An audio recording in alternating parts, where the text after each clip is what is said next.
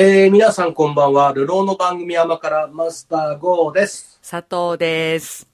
なんか、すごいメールが舞い込んだっていうお知らせを聞きましたけど。そうなんですよ。この方、とりあえずその、ね、うん前置きをしてる場合じゃないような内容ですよね。そうなんですよね。ラジオネーム、甘辛会員ナンバー35さんからいただきました。誰だよ。でも、この、こういうラジオネームの方いらっしゃいましたよね、なんかね。初めて紹介するような気がしない感じなんですけど、初めてだったらごめんなさい。えーはマスター佐藤さん、こんにちは。こんにちは。こんにちは今話題の裏話など、いつも取り上げてもらえるので、いつも楽しく拝聴しておりますと。ありがとうございます。えビッグモーターの話題も取り上げていただいたので、そろそろテレビなどではあまり取り上げられないジャニーズ問題もマスターに詳しくご説明、ご解説をよろしくお願いいたします。なるほどね。えー海外のニュースでは特集で取り上げてますが、日本のテレビ局などではあまり特集で触れられないのには何か問題があるのでしょうかテレビ局でも取り上げてないので、ラジオ局でも取り上げないのでしょうかビッグモーター事件よりジャニーズ問題の方がかなり大問題のような感じがしますが、というメッセージでした。ありがとうございます。えー、間違いないです。彼の言う、まあ、彼かどうかわかんないけど、はい。この人の言ってることは間違いないです。何にもおかしいこと言ってません。あの、佐藤さんははい逆に、うん。その、まあ、どのぐらいニュースとかでやってるかも僕わかんないしう、ん。国内でね。はい。で、佐藤さんがどのぐらいの、その、今の状状態？うん。なのか、その、まあ、まあまあ、ちょっと、例えばニュースでやってるとか、うん。ちょっとワイドショーでちょぴっとやってるとか、まあ、昨日だか今日だかにね、東山くんがうん、ね、まあ、会見やりましたけど、その含めて、ええ。どの程度佐藤さんの認識としてあるのかだけ、まず聞きたいですよ。はい。私はそうですね、本当にあの、ニュースでやっている内容そのまましか知らない感じなんですけども、うん。まあもう随分昔からね、もう、被害者の方がもう、あ100人以上いるんですかね。うん。うん。で、まあ、結構具体的にこんなことをされましたっていうね、うんあの、合宿場と言われているところで、泊まってきなよって言われて、うん。まあ、ね、触られたとか止。まってきないそね。う、ね、触られたとか、まあ、そういうことがあると、まあ、ちょっとね、いい、なんかこう、出してもらえるだとかね、うん。そういう見返りもあったとか、お金をもらったとかね、うん。そういう話までは知ってますけども、この今収録をしてる、あの、後には、あれですよね、確か、社長さんが記者会見するとかっていうね、話もうんあるので、うんまあちょっとそれがどんなことを語るのかっていうのはまだ見てない段階での今、話ですけどもね。はい。うんそ、その程度です。はい。うーんとね、僕はちょっとに日本のニュースほとんど見て、まあニュースっていうか、はい。ワイドショーとか見てないですしう、ん。例えばさ、ジャニーズの今、ね、メンバーっていうかさ、うんまあ東山もそうだし、はい。なんだって、あの、ダッシュ、ダッシュ村の人とかさ、と、TOKIO とうんか。あと、うん。桜井君とかさ、いろんな人がう、ん。テレビの、その、なんていうの、コメンテーターとか司会者をやってるわけじゃん。そうですね。うん。そういう人たちが今までずっと、まあ、ある程度避けてきてるわけわけじゃん。こんだけなんか話題になってても。うん。正直桜井くんなんか、その話題がさ、一番最初に、うん。なんか夜中の、あ、よ夜のね、はい11時だからさ、あ、うんその、ワイドショーなのか、なん、なんかわかんないけど、はい。あそこの、その、有働さんだっけ、はいね読むときに、うんさっきまで隣にいたはずの桜井くんが画面から消えたんだよね。うん。僕それは見てたんですよ、たまたま。はい。だから、そういう状態なんだなとは思ってたの。ただ、うん。いろいろあって、その、もともとがさ、海外の BBC かなんかで、そうですねその特。集をやったのがスタートだったんだけど、はい。今ね、どこまで行ってるか、海外ではよ、海外でどこまで行ってるかっていうと、国連の人権委員会とかかなうん。で、もう、話し合いをされてんのさ。はい。本人たち呼ばれてね。うん。で、状況を説明して、世界でうん。稀に見る性犯罪だとうん。認定されまして、世界一だと。こんな事件、事件、世界的にないぞと。そういうレベルで今海外では言われてるんですよ。うん。だから日本人はどういうふうに捉えてるかわかんないし、はい。そういう海外で今、こういう流れで報道されてるとか、特集組まれてるとか、まあ、そのニューだニュースだけじゃなくて、さっきも言ったけど、国連とかでうんどういう扱い受けてるのかっていうのをテレビでやってるかどうかわかんないんですよ。ただ僕は、うん。その、このことだけじゃなくて、基本的に海外のニュースとかを、その、翻訳付きとかうん。でやってるのを結構毎日チェックしてるんで、あ黙って入ってくるわけですよ。あ。はい。もう今の日本のニュースで一番すごいのが出てきたぞっていうのを、うん。やっぱりね、やってるわけですよ。はい。それを見てる限り、本当に、まあ、海外でこの、な、例えばこの問題を他の先進国でね、うん。見つかったとしたら、懲役何百年だと。うん。下手したらもう死刑ぐらいのうん。感じだろうと。ああ、そっか。その例えばお姉ちゃんも、その、隠してたんだろうと。はい。圧力かけてんだろうと。ああ、これだって正直相当な罪になるぞと。はい。で、おそらく今娘がええ、いるわけで、ええ、こいつ知らないわけないだろうと。はい。で、まあ、他の二人は亡くなってんのか、今もうん。う。で、こいつ知らないわけないんだから、まあ、だどっちにしてもこいつはもう逮捕だろうと。普通ね。うん。うん。海外だったら。はい。で、多分もう死ぬまで出てこれないぞと。うん。うちの国だったらね。うん。っていうレベルの話をしてんですよ。うん。そ。で、それを日本ではまだ逮捕もされてないし、はい。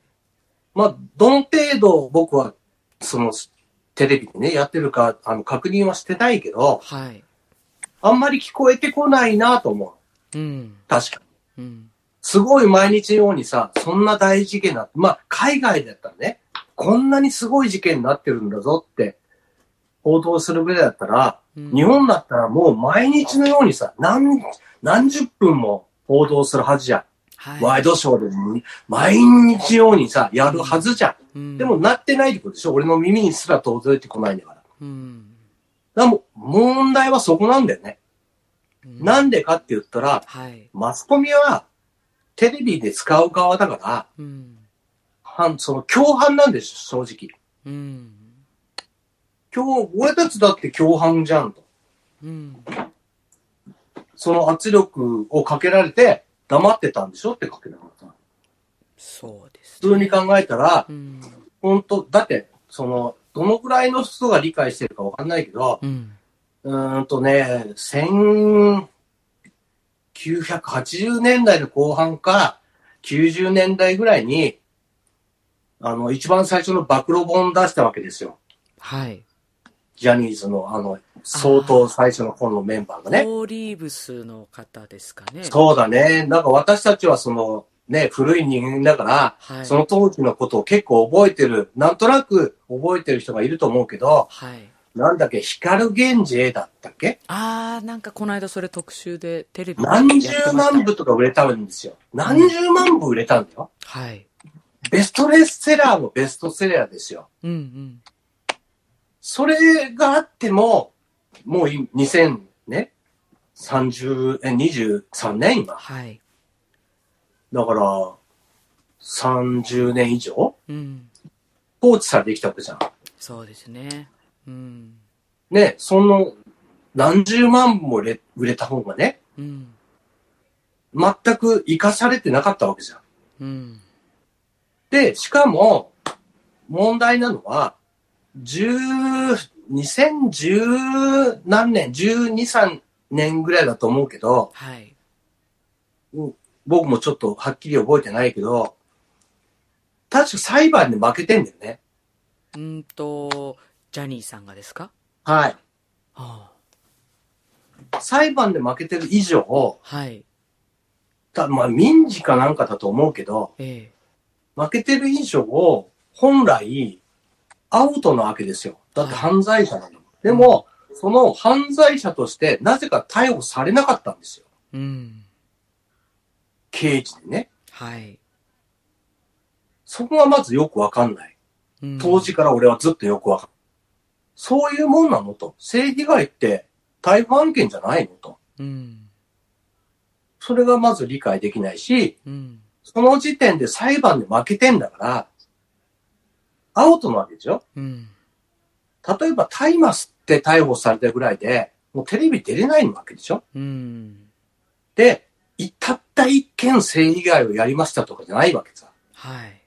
分かってるだけで 100, 100人以上でしょ？はあ。海外では300人くらいになるはずだと。はあ。どうやら、はい。その今顔を出したりして出てきてる人以外も含めて、うんもう相当取材とかもしてるからね。うん。300人程度になるとはいいう報道があるんだ、今海外ではね。うん。で、こんな性犯罪を犯した人を、うんなんで日本は逮捕できなかったんだと。で、それを隠した、圧力をかけた人を、ええどうせ逮捕できなかったんだと。す。うん。ね、しかもその娘だと同じことやってるわけじゃん。うん。で、もうたまず逮捕されないことに驚いてるわけ。うん。で、しかも、その圧力かけたかもしんないけど、まあ言ってみれば圧力じゃなくても、その、いわゆる忖度？はい。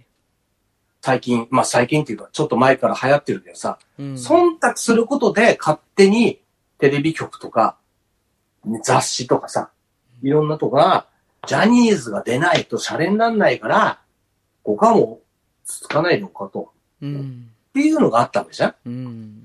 でこいつら共犯じゃんと。うん。で、しかもそんな何百人も被害者がいる時代で、ジャニーズのメンバー知らないわけねえだろと。うん。絶対に知ってただろうと。うん。そいつらだって、ま、黙ってたんだろうと。うん。そうだでね。こいつら共犯じゃんと。うん。で、海外では言ってんの。うん。で、俺もそう思うん。う。だってこの間ね、あの、なんだっけ、エータの弟だっけ？はい。ね、逮捕されたわけじゃん？はい、そうでです、もうね、テレビにも出れなかったわけじゃん？うん。相当ね、ドラマとかも出てたけどさ、うん。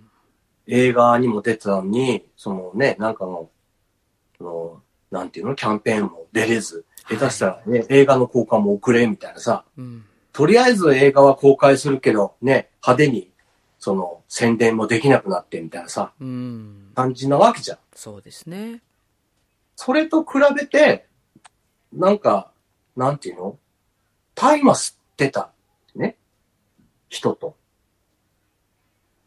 未成年、いや、しかも、未成年だからね。そうね。うん。下手したら小学生だって言ってる人もいるわけさ。うん。俺小学生でしたって言ってる人もいるわけでしょ？うん。そういう人をっていう時点で犯罪なわけでしょ？そうですね。うん。そういう人をどうしてテレビにね、その起用してるとと。そういう人がいろいろ作ったのをね。で、そのなんだっけ、ファンも一応ちゃんと明らかにしてくれってね、署名しましたって言ってるけど、うん。そこはジャニーズのその娘うんとかが表に出て、ちゃんと会計してしろと。うん。別に、自分たちが好きなファン、ね、ファンが好きなアーティストを、いわゆるタレントを責めたいわけじゃないんだっていうわけわかんない方向なわけ。いや、気持ちはわかるよ。うん。自分のファンだと、わファンの、うんその、もしかしたら、被害者かもしれない、はい。自分の好きな、ね、テレビに出てる。だって、絶対にいないとは限らないでしょ、こうなると。まあそうですね。テレビに出てない人だけが被害に遭ってるって思える？うん。正直。うん。あそこはね。だって、うん。ね、何らかしたから、ちょっとなんかに出してもらってって言ってんだよ。うん。何らかしたからデビューした人だっているよね。うん。そしたら、どうさ？うんだそのファンのと、ね、なんか署名だってさ、そのおかげで自分のね、好きなタレントが被害者だったってバレるとは困るし、うん。その、それが隠してた本人だとか、うん。なっちゃったら、もっと困るわけじゃん。うん。だから、そういうこと言ってるわけでしょ？うんでも、そういうこと言ってるうちは、何の解決もしできないのさ。うん。だって一番臭いところを蓋して、死んだ人をね、あいつが全部悪かったんだっていう話じゃん？そうしたら。うん。まあ、ついでだから生きてる娘が全部悪かったことにして、うん。ちょっと偉い上層部の人間は残して、うん。今までの体制で、新会社をね、やってくれれば、ジャニーズはこれから反対だと、うん。みたいな話なわけじゃん。うん。俺からすればよ、うん。ジャニーズってさ、ジャニーズ、ジャニーズってさ、これ海外のそのメディアが言ったんだけど、うん。ジャニーのものってことでしょと。うん。うん。まずこの名前がおかしいよねと。あジャニーのものって私物だっていう、この名前でみんな喜んでることに、最初から疑問を思えよって笑って。うん。だからそ、それはもう言い得て妙だなと思う。確かにね。うん。だから、ジャニーズっていう言葉を使って、これからも仕事してる時点で、本来テレビに出すなよと。うん。もう、業界から追放だと。うん名前を使わなかったらよ。もう決別しますと。新しくやるために名前も捨てますと。うん一からやり直しますと言うんだったら、別にいいけど、そうじゃなかったら、海外だって、俺の国だったら、俺たちの国だったら、無理でしょと。うん。日本ってなんでそんなことが緩いのと。で、これ、その、前々から、うん。日本は性被害のあれが多いってずっと国国連で言ってたの？うん。で、これ、その女性に対する性被害だと思われてた節があるんだけど、はい違うんだよ、もともと。ああ、そうなんですか。そうそうそうそう。未成年の男子、要するにジャニーズさんね。うん。未成年の男子に対する性被害が多いのに逮捕もしないと。国としてどうなんだってずっと圧力かけられてるわけ。今でも国連が日本政府に、なんで日本政府は黙ってんだと。うん。こんな黙ってるような、もう下手したら政権が倒れるような、うちの国だったら政権が倒れるようなパニックだぞと。うん。なんでのほほんと日本政府は無視してんのと。うん。なんで今まで逮捕もさせなかったのと。なんかあるでしょうと。うん。絶対なんかあるよねと。っていう報道をずっとしてるわけ。もうね、結構毎日のように報道してるの。はい。うん。特集も BBC だけじゃないの、今、今やもうん。う。面白いことになってる、事実は。でも、日本ではそうでもないし、うん。なんだったらね、タレントはかわいそうだ、みたいな意見もあるわけでしょ多分。。うん。でも、かわいそうなわけじゃないよね。だまあ、例えばよ、もう言っちゃ悪いけど、はい。親とか兄弟とか友達が推薦してジャニーズのそのオーディションを受けるわけじゃん、大体。うん。まあ本人もいるだろうけど、割と聞くじゃん、なんか、親がそうで、すね。うん。みたいなさ。うん。でももうすでに例えば12、3年に裁判でも負けてる人のところに、なんで親は預けんのと？うん。思わない。俺は思ってたよ、ずっと。うん。その裁判で負けた時点で。もう事実だって分かってるわけだからさ。うん。売れたいからでしょ？本人なのか、親、兄弟なのか分かんないよ。はい。売れたいから預けたんでしょ？うん。まあ、売ったんでしょだから。うん俺は言い方悪いかもしれないけど、そういう結果じゃん。あその結果、小学生とか中学生の子供が。性被害に遭って、うん。そのことを親にも打ち上げられず、友達も打ち上げられず、うん。っていう状態でずっと苦しんでるわけじゃん。うん。えだったらそのまま辞めたった人もいるし、そのままもしかしたら売れてる人もいるかもしれないさ。うん。そこを認めたくないから、いろんなことを明らかにしてほしいけど、これ以上踏み込むなっていうことを、うん。なんかそのみんなで署名したわけでしょ？ファンがさ。だよと。うん。誰がどうしたっていうことは踏み込むにゃと。うん。被害に遭った人は保証してやると。でも、私の好きなアーティスト、タレントは、そっとしておいてやれと。うん。っていうことだよね、あれ。そうか。うん。気持ちはわかるよ。うん。わかるけど、そんなことししてたらよ。絶対に明か明らかになんないし、まあそのジャニーズ自体の問題だけじゃなくて、他のとこだってやってる可能性があるわけじゃん。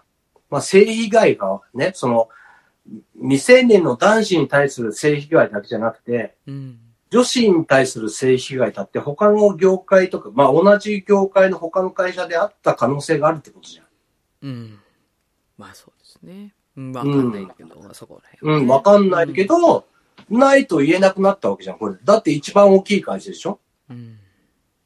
タレント会社としてはね。そうです、ね。ほぼ一番大きいタレント会社なわけじゃん。うん。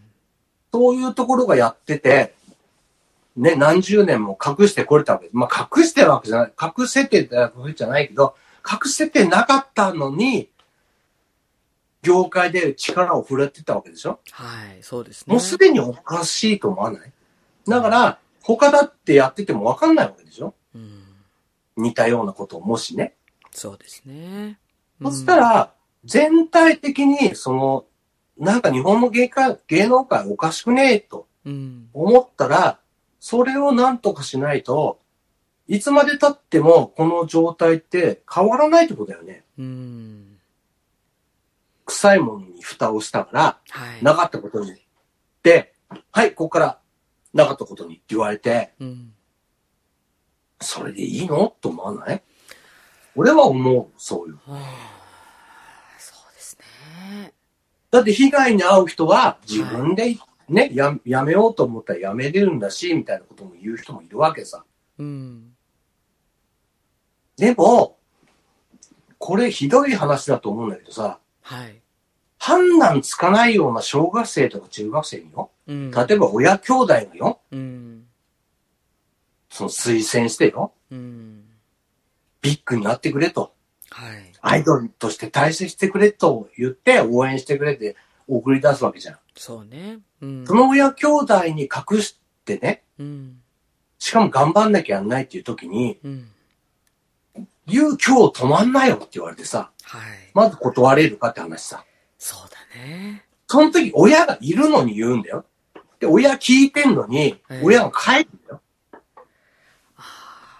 今被害に遭ってる人のはい証言で、その海外で出てるから、ええ親同伴で合宿場に入って、合宿終わったら、言う、今夜その、なんかミーティングとかうん。未来のことでいろいろ話があるから、君はもう有望だからと。うん。言う止まってきないよと。うん。しかも、結構なそのね、話題になった後よ。うん。全く知らない話じゃない、誰も知らないような話じゃないのに、うん。言う止まってきないよって言って親が置いてくんだよ。うん。それさ、その置いてかれた小学生とかの子供のことを考えてさ、うん。断れって言える？どうして逃げ帰んなかったかって言える？親に置いてかれてんだよ、だって。言えないね。それはね。逃げて帰れると思うかい？親が止めてくれないからね、そこでね。うん。いい、いいよってことだもんね、親はね。そうだね。止まってきなさうんいっていうことですもんね。親が売ったってことでしょ？本人にしたらさ。あそれでもいいから売れてくれっていう話なわけじゃん。あ。そして、一回目そういうことあったらさ、うん。じゃあ、ゆうはなんかちょっと次に新しい仕事出してやるからって言われたらさ、うん。やっぱり親兄弟にさ、うん。なんか、喜ばしたいからってなるわけじゃん。うん。そこをね、その子供の判断力がないところを、うん。その責めることは絶対できないと思うの。しちゃいけないと思うの。そうん。まあそこが一番なのさ。うん。だから、その、まあ、そのこと自体の問題を、その、なんでか隠してきたんだっていうのもあるし、うん。それが分かってたはずなのに、他のタレントがね、うん。上のタレントも、なんていうの？うん。みんな分かってたはずでしょうん。だって、これがもうね、ジャニーズ事務所の、その、なんていうの、一つの壁だからみたいなさ、うん。君は超えられたねと。これでもう売れる人もね、条件が一つできたよと。うん。おめでとうみたいなこと言われたっていう人もいるわけさ。うん。そうなんだ。お前頭一つ飛び出たなと。うん。羨ましいなと。うん。言う止まってきなよってそういうことだよと。うん。よかったなとうん。言われてよ。うん。自分だけ逃げるとかさ。うん。これがもうなんか絶対に許せないとかさ、自分がもう我慢しなきゃならないことだとかいろいろ考えるわけじゃん。うん。そうだね。だって子供なんだよ、子供。うん。いい大人がよ。例えば18、19のさ、人がさ、判断してる話じゃないんだからさ。そうだよね。10歳、12歳とかのさ、うん。小学生ってそういうことでしょ？うん。え、だったら10歳し行ってないかもしれないってことでしょ？その少年時代の一番ジャニーズさんが好きだった少年時代を超えれば、ね、もうある程度旨味が消えるから、彼としてのね、うん旨味が消えるから、今までいろいろね、あったから、言うデビューしないよ、みたいにななってる可能性もないわけじゃないってことでしょ？うん。こういうこと言うと、私の好きなタレントはそんなことに関係ないって怒るかもしんないから言いたくないんだけど、うん。そういう人いたっておかしくないじゃん。だってそういう人がいなかったら誰も我慢しないじゃん。うん。そういう人がいるって分かってるから我慢するんでしょ？そうだね。うんだって実際にね、その、暴露本出した人だってめちゃくちゃ売れてたわけじゃん。当時、俺たちは知らないけど、はい。当時相当売れてたアイドルだったわけじゃん。はい。それでもやっぱり被害に遭ってるんだから、うん。今だってないとは言えないよね。うん。ジャニーズジュニアの時代にさ。ねえ、もう本当に、あれですね、ちょっと改めてこう、今映像がない状態で、マスターから話を聞いてるだけですけども、うん。地獄ですね。そうでしょ俺なんかニュース見たり、うんニュースでその、海外の、海外のニュースでインタビュー受けてるうん。本人が涙ながらに訴えてる話とかうん。を聞いてただけで吐き気がしたし、うん正直今こうやって喋ってるだけでちょっと吐き気を催してるからね。うん。そういうレベルの話じゃないの。と思うのさ。うん。冗談にすらできないから、もう、なんか俺なんかな、正直、その、ジャニーズファンだって相当なファンだって分かってる人が周りにいるわけ。はい。その人たちにすら、む、昔かね、昔、どう思ってんのとか、うん。ね、それでもやっぱりファン続けんのとかさ、うん。揶揄してきたわけ。茶化してきたわけ。うん面白がって。うん。でも、面白がれないじゃん、もうこうなったら。うんだって冗談でも何でもなかったんだそうですね。うもん。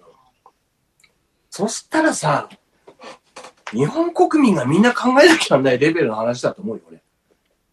そうなんだね。こんなことを日本人としてよ。うん。日本人としてもう海外でこんだけ言われてんだよ。日本人として許すのと。うん。日本のテレビ局をこのまま許すのと。うん。そうそう、ジャニーズがどうのこうのレベルの話じゃないでしょと。うん。俺は前からチラッチラッと言ってると思うけど、はい。なんで日本のテレテレビ、今ドラマとか映画とか、ジャニーズを主役にしないと売れないとかさ、うん。やってきたわけじゃん。まあそうですね。もう必ずそこが、あの、看板を持つ番組とかがね、うん。代々あるわけですよね。うん。うん。だからそこを、まず問題にしなきゃダメなんじゃないのと。うん。だってね、いや言っちゃえばよ。うん。それだけの犯罪を犯してる会社ってことでしょ？トップなんだからさ。うん。ヤクザと一緒じゃん。うん。いうことでしょ、うんだってトップはやってる班、ね、やってる主犯だよ。うん。おね、お姉ちゃんは圧力かけてもみ消す中犯だよ。うん。もうなんか反射と一緒じゃん。うん反射ってどうなってるっけ？今。生きていくのも大変になってんじゃないの？うん。マンションも買えない、車も買えない、カードもつけれないみたいなさ。うん。普通に生きていくのも大変だよっていうぐらいの時によ。はい。テレビに大手を振って、ジャニーズなんとかっていうのが出てるっていうのは異様じゃないの。うん。と、俺は思うわけ。うん。うん。で、それを許してるうん。ファンは別よ。うん。好きなんだからね、いろんな言い訳をして、いや、でもってなるわけじゃん。それ気持ちはわかるよ。うん。でも俺たちは違うじゃん。さと違うでしょ。俺聞いたことないからさ、ジャニーズファンだってさ。うん。そういう立場の人がよ。今のテレビ含めたその芸能界の周りの状況うん。おかしいと思わないのと。例えばさ、うん。まあ、タイマーぐらいだったら別だけど、麻薬とかでさ、覚醒剤とかで捕まってさ、はい。映画とかもね、あの、お蔵入りになったりさ、うん。下手したらもう、あの、今のさ、アマゾンとかああいうところの配信もできないとかさ、うん。そういう映画もあるわけじゃん。そうですね。うん。え、ジャニーズってそういうレベルにならないの？と思わない？ジャニーズとした、ジャニーズ事務所としてうん。出てたんだったら、うん。全部配信も停止しなきゃないし、テレビも全部出れなくしなきゃダメなんじゃないの？辞めた人は別だよ。うん。すっぱりを縁を切って、ジャニーズから離れました。うん。例えばその、元スマップの人たちはさ、うん。もう、ジャニーズと関係ないわけじゃん。うんなんで関係なくなったかわかんないけど、うん。そういうのもあったかもしんないじゃん。うん。辞める理由にね。はい。それはね。うん。マッチがね、はい。面白いこと言った、この間。なんか、知事かなんかのうん。表敬訪問で、はいそ。のレースのなんか PR みたいのに、うんたまた。ま最近き行って、それも海外でニュースになってたんだけどうん、元ね、ジャニーズのトップアイドルだった、その今はレース界にいる、うんその近藤正彦っていう人がね、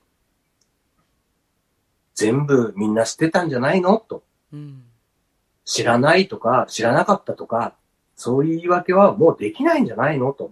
だって本人は、ね、今はジャニーズじゃないけど、はい。元ジャニーズのトップアイドルだったわけじゃん。うん。その人が、タレントが知らなかったわけないよねって言ったんだよ。うん。言ったって言うんだよ。それ俺はそのニュースっていうかそのね、本人が言ったっていう映像見てないからわかんないけど、うん。はっきり本当はどうなのかわかんないけど、うん。海外のニュース見てると、元いたトップアイドルが辞めてからね、他のタレントだって知らなかったで済まないだろうみたいなことを言ってるんだよと。うん。だからみんな知ってたんでしょと。うん。そういうことを考えて僕らは判断しなきゃないわけさ。うん。でもジャニーズ割と好きだからとかさ、はい。別に嫌いじゃないからとかさ、うん。かっこいいからとかさ、うん。なんかね、例えば、あの、何？ダッシュ村とか毎週見てるからとかさ、うん。桜井くんのね、やつをす好きで見てるからとかさ、うん。だから許してやってくれよって言っていいのと。そうだね。いやー。結構。そこを多分、このね、うんメールくれた人も、自分ではこうね、なんかそこまでは、あれだけど、ええ思ってるっていう風に俺も受け取ったよ。なんか思うところがあって、彼が一人、まあ彼女かわかんないけど、一人でどっかで言ったところで、どこにも伝わんないじゃん。俺だったら、きっと、こういうことを思ってくれるだろうと。はい。それを、その、ある程度ね、誰も聞いてないかもしんないけど、ええ言っちゃえば、世界を敵に回すようなインターネットでも、はっきりと言ってくれるんだろうと。どうだとええいう熱い思いを俺は感じたわけさ。ええこのメッセージからね。のそうそうそうそうう。んだって長文だもんね。普通に考えて。だからなんかね、その、まあ面白がれる内容じゃないし、うん。実際に今、さっきも言ったけど、その、なんで逮捕されないのかもわかんないし、なんで政府が黙ってんのかわかんないし、はい。こんな大事件よ、もう本当に。いええや、本当にね、海外の、あの、ニュース、みんな見てないからわかんないと思うけど、ええすごいことになってんの、今。海外で。うん。あのね、本当にちょっとしたゴシップとかのレベルじゃないから。普通のニュースで扱ってんだから。だってニュースが、もともと BBC ってニュース報道する、ね、局だからさ、はい国営だよ。ええそこが、もともと特集でやったから、こんな世界的な有名な話になったのだから。ええええだからもうスタートが違うわけ。日本のワイドショーとかいうレベルじゃないの。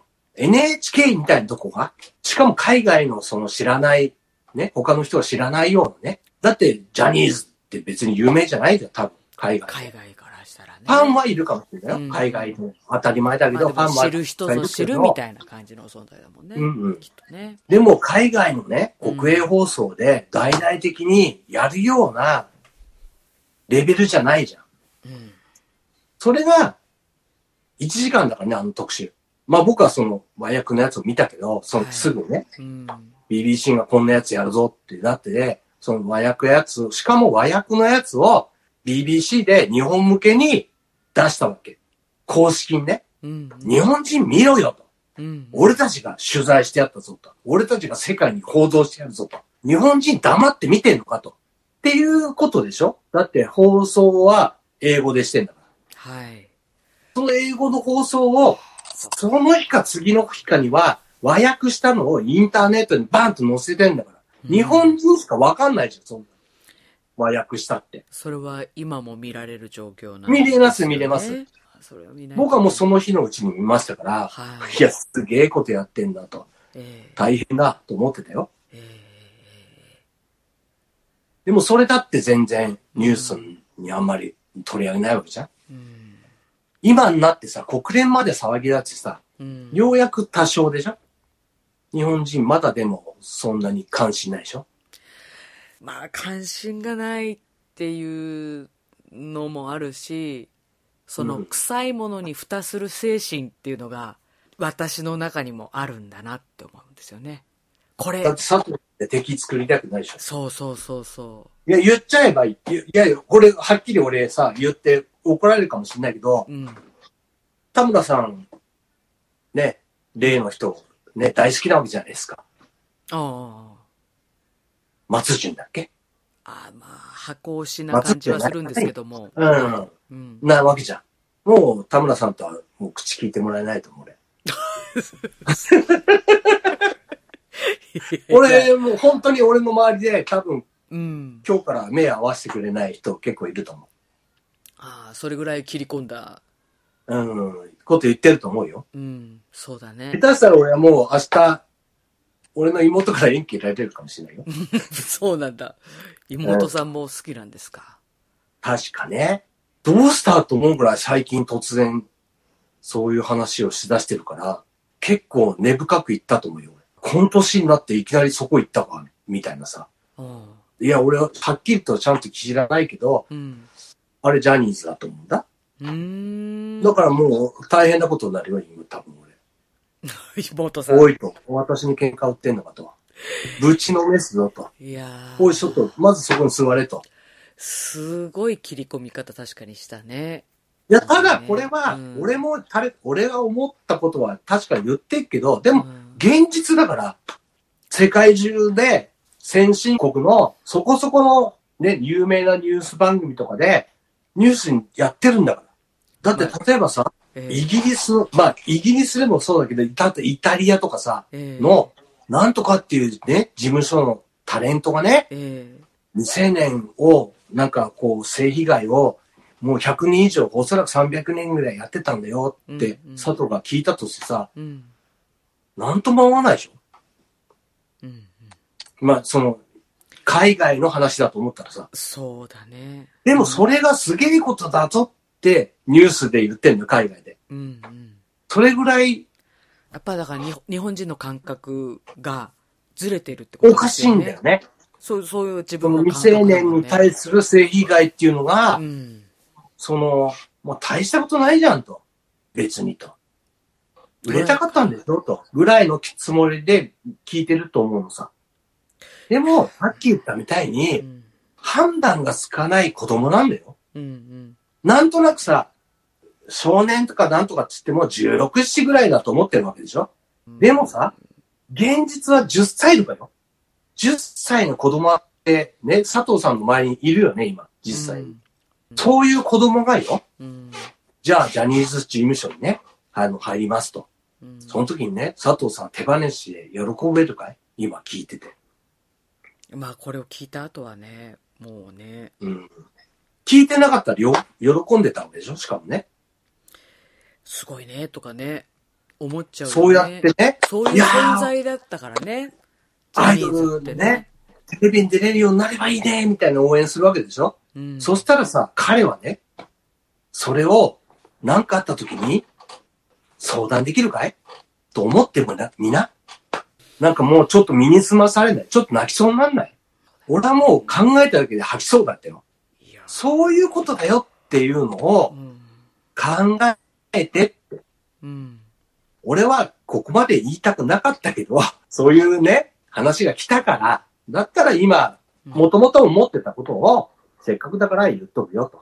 別にこのために考えたわけじゃないからさ。うん。あとは分かってると思うけど、つつい先日でしょ？このメールを。昨日の夜だって。つい先日です。はい。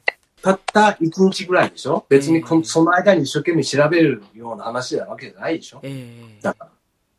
佐藤だってその間1日あったけど、何らか調べたり、その、そのことについて考える、ここまでしたってわけじゃないでしょ？うん。そうですね。うんもっと、やっぱりその、捉え方としては、軽く捉えてたし。そうでしょ？うん。違うの違うの。もう結構俺ずっと考えてるかだけどその、ね、今その表で出ているタレントさんたちが、ら。うん。ね、まああの、被害者でもあるかもしれないし、かもしれないってことさ。でも、その、分かってても黙ってたんだろうって思われてる対象でもあるわけじゃないですか。そうですね。そうだと思いますよ。まあファンだって、彼だって桜井くんの時にうん。ネットですごい、そのね、やっぱり当日ね、すぐにネットで、ツイッターとかでね、うん。あ、桜井逃げたと。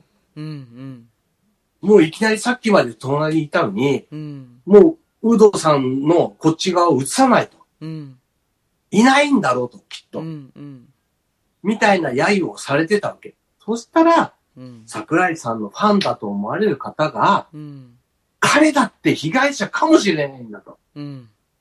被害者じゃないとしても、うんもしかしたら、周りで知ってる、ね、後輩とかが、現実にこういうことがあったっていうのを知ってて、彼の苦悩があるかもしれないんだと。うん。っていうことを書いてて、ただその、それに対しても、やっぱりね、だから黙ってたんだろうと。うん。助けなかったんだろうと。うんっ。ていう書いてね、いろいろなんか叩かれたりもしてたし、うん。うん。まあ正直俺も思ったよね、その時。いや、だからね、でも、なんか私は、すごい弱い人間だから、うんあの、自分がそういう立場に立った時に、うん。それを、なんだろう、止められるかとか、うん。暴露できるだろうかとかって思った時に、うんなんかものすごい、あの、責められないって思うと、自分の中の弱さも相まって、蓋をしたくなるっていうかね。まあそうだね。そういう、んだからその話題をこう、見て見ぬふりをしてたりとかする自分もいるわけだよね。うん。うん。深く考えれば考えることっていう話じゃん？なんか。なんかね、それをこう、こうなんか叩けない自分っていうか、うん。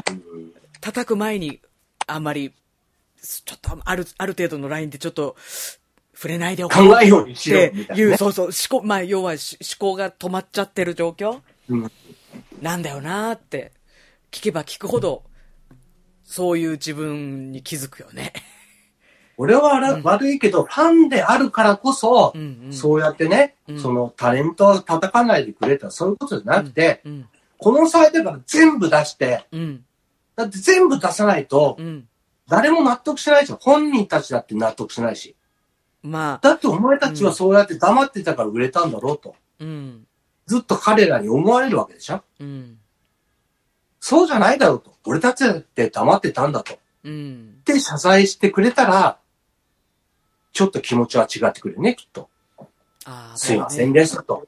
そこでね、あの、うんもう、覚悟を決めてね、うん。それと、向き合って、向き合ってで、くれたら、そこからまた再出発を、してくれたら、ファンだって、当然、まあ、半分被害者なわけでしょ？うん、黙ってた人だって、うん、加害者ではないわけですよ。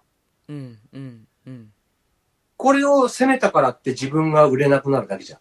弾かれるだけじゃん。うん、だから、黙ってたのだって、まあ、言われると忖度なんだけど、うん、圧力だでもあるわけさ。うん、もしかったらもう売れてる自分がよ。後輩をかばうためにこんなことやめてくれとか、仮にこんなことしないでくれって言ったら、うん、自分はもう終わりなわけじゃん、